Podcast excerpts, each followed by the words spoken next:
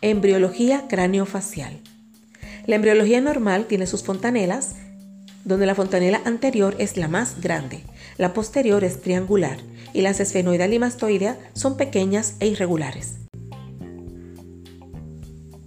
El crecimiento de la calota está determinado en gran medida por el crecimiento del encéfalo.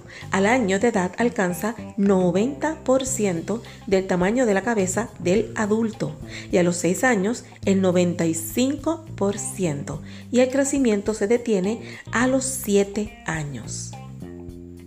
El cráneo es unilaminar el diploe aparece en el cuarto año de vida y alcanza un máximo al llegar a los 35 años, cuando se forman las venas diploicas. Se forman las venas diploicas a los 35 años. Apófisis mastoidea comienza a formarse a los 2 años de edad y la neumatización se completa durante el sexto año de vida. Cráneo-sinostosis al principio está denominada craneoestenosis. Tiene una incidencia 0,6 por cada mil. Tiene una incidencia de 0.6 de cada mil nacidos.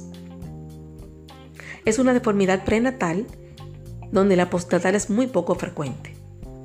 Por lo general el tratamiento es quirúrgico. Diagnóstico. Muchos casos de supuesta sinostosis son secundarios a aplastamiento postural, que es la lambdoidea perezosa, si se presume que no se trata de craniosinostosis, es necesario explicar a los padres que deben mantener la cabeza del niño en una posición tal que no se apoye sobre la zona aplastada y controlar al paciente al cabo de 6 a 8 semanas. Si era postural, se observa una mejoría. Y si era craniosinostosis, la deformidad permanece sin cambios. Así que hay que darle sus 8 semanitas, es decir, sus 2 meses. Las siguientes estrategias facilitan el diagnóstico de la craniosinostosis. Número 1. Palpación de una prominencia ósea sobre la supuesta sutura sinostósica. Número 2. La radiografía simple de cráneo.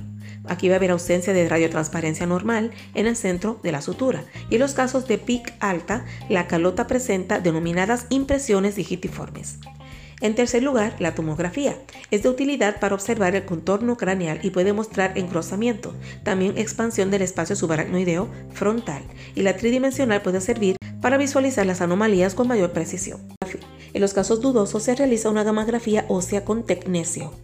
En las primeras semanas de vida todas las suturas son hipocaptantes. Las suturas que se cierran antes de tiempo presentan mayor actividad y las cerradas no captan el isótopo.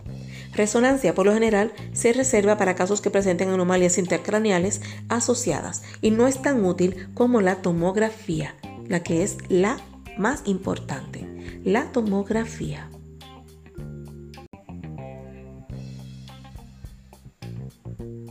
Las medidas como la del perímetro craneal pueden ser normales aunque el cráneo esté deformado. Aumento de la PIC.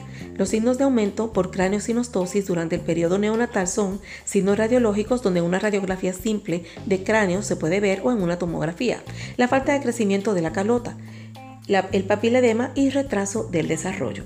Tipos de cráneo-sinostosis. Sinostosis sagital, que es la más frecuente. Hay un 80% de los casos. La sinostosis coronal. Esta sinostosis frontoparietal representa un 18% de las craniosinostosis y afecta con más frecuencia a las mujeres. En la enfermedad de Cruzon se acompaña de anomalías de las esfenoides, de los huesos que componen la órbita, con más frecuencia los del reborde orbitario y de los faciales. La craneosinostosis frontoparietal bilateral por lo general por dimorfismo craneofacial acompañado de craneosinostosis múltiple como el síndrome de Apert provoca braquicefalia y frente ancha y aplanada, que es acrocefalia. Cuando aparece combinada con cierre prematuro de suturas frontoesfenoidal y frontoetmoidal, provoca cortamiento de la fosa anterior e hipoplasia maxilar, órbitas planas y proptosis progresiva. Tratamiento quirúrgico. Craniectomía lineal. Sinostosis metópica. Al nacer, el hueso frontal está compuesto por dos mitades separadas por la sutura frontal o metópica. El cierre anómalo de esta provoca trigonocefalia, que es la frente puntiaguda y protrusión sobre la línea media. Muchos de estos casos tienen anomalía en el crecimiento. Sinostosis lamboidea La epidemiología es que se consideró que era una rareza clínica cuya incidencia era de 1 a 9% de las craniosinostosis. Algunos estudios recientes indican una incidencia más alta aún generan controversias los criterios de diagnóstico de esta afección. A continuación se proporciona una serie de causas que pueden provocar el aplanamiento. Uno es la disminución de la movilidad, otros son las posturas anómalas con tortícolis congénita, eh, otros la posición intencional, donde hay una tendencia a ubicar a los neonatos en decúbito supino para dormir, con el fin de reducir el riesgo de síndrome de muerte súbita.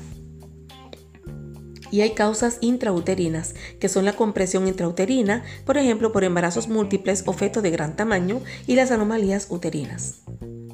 Así que esas son las causas para aplanamiento o moderado postural.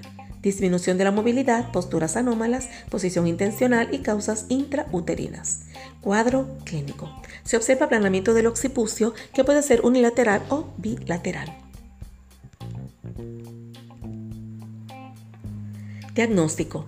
El elemento más importante de diagnóstico es la exploración física. La radiografía de cráneo puede ayudar a diagnosticar el tipo de anomalía, pero si es ambigua, es fundamental evitar que el bebé se apoye sobre el lado afectado por varias semanas. La radiografía de cráneo es en 70% de los casos se observa un margen esclerótico. En 70% de los casos se observa un margen esclerótico a lo largo de uno de los bordes de la sutura lambdoidea. La tomografía las imágenes con ventanas óseas pueden revelar erosión de la tabla interna y la sutura puede llegar a estar cerrada. En la gamografía ósea, la captación del isótopo de la sutura lambdoidea normal es nula. Tratamiento. La intervención quirúrgica al comienzo del cuadro es necesaria en los casos en que la desfiguración craneofacial es pronunciada o si hay aumentos en PIC. En el tratamiento no quirúrgico, aunque lo habitual es que se logre alguna mejoría, es frecuente que el paciente quede con cierto grado de desfiguración. Tratamiento quirúrgico solo resulta necesario en un aproximado de 20% de los casos. Lo ideal es operar a estos niños entre los 6 y los 18 meses. Sinostosis múltiple.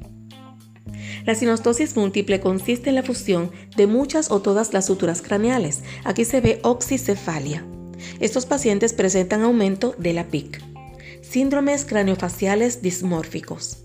Se han descrito más de 50 síndromes Síndromes craneofaciales dismórficos. Algunos de los síndromes craneosinostósicos son producto de mutaciones génicas del receptor del factor de crecimiento fibroblástico. Los síndromes craneosinostósicos secundarios a estas mutaciones comprenden síndromes clásicos y nuevas entidades. Los síndromes clásicos son Appert, Cruzon, Pfeiffer, etc., mientras que las nuevas entidades son Beerb Stevenson, Muenke, Jackson, Weiss. Todos son de herencia autosómica dominante.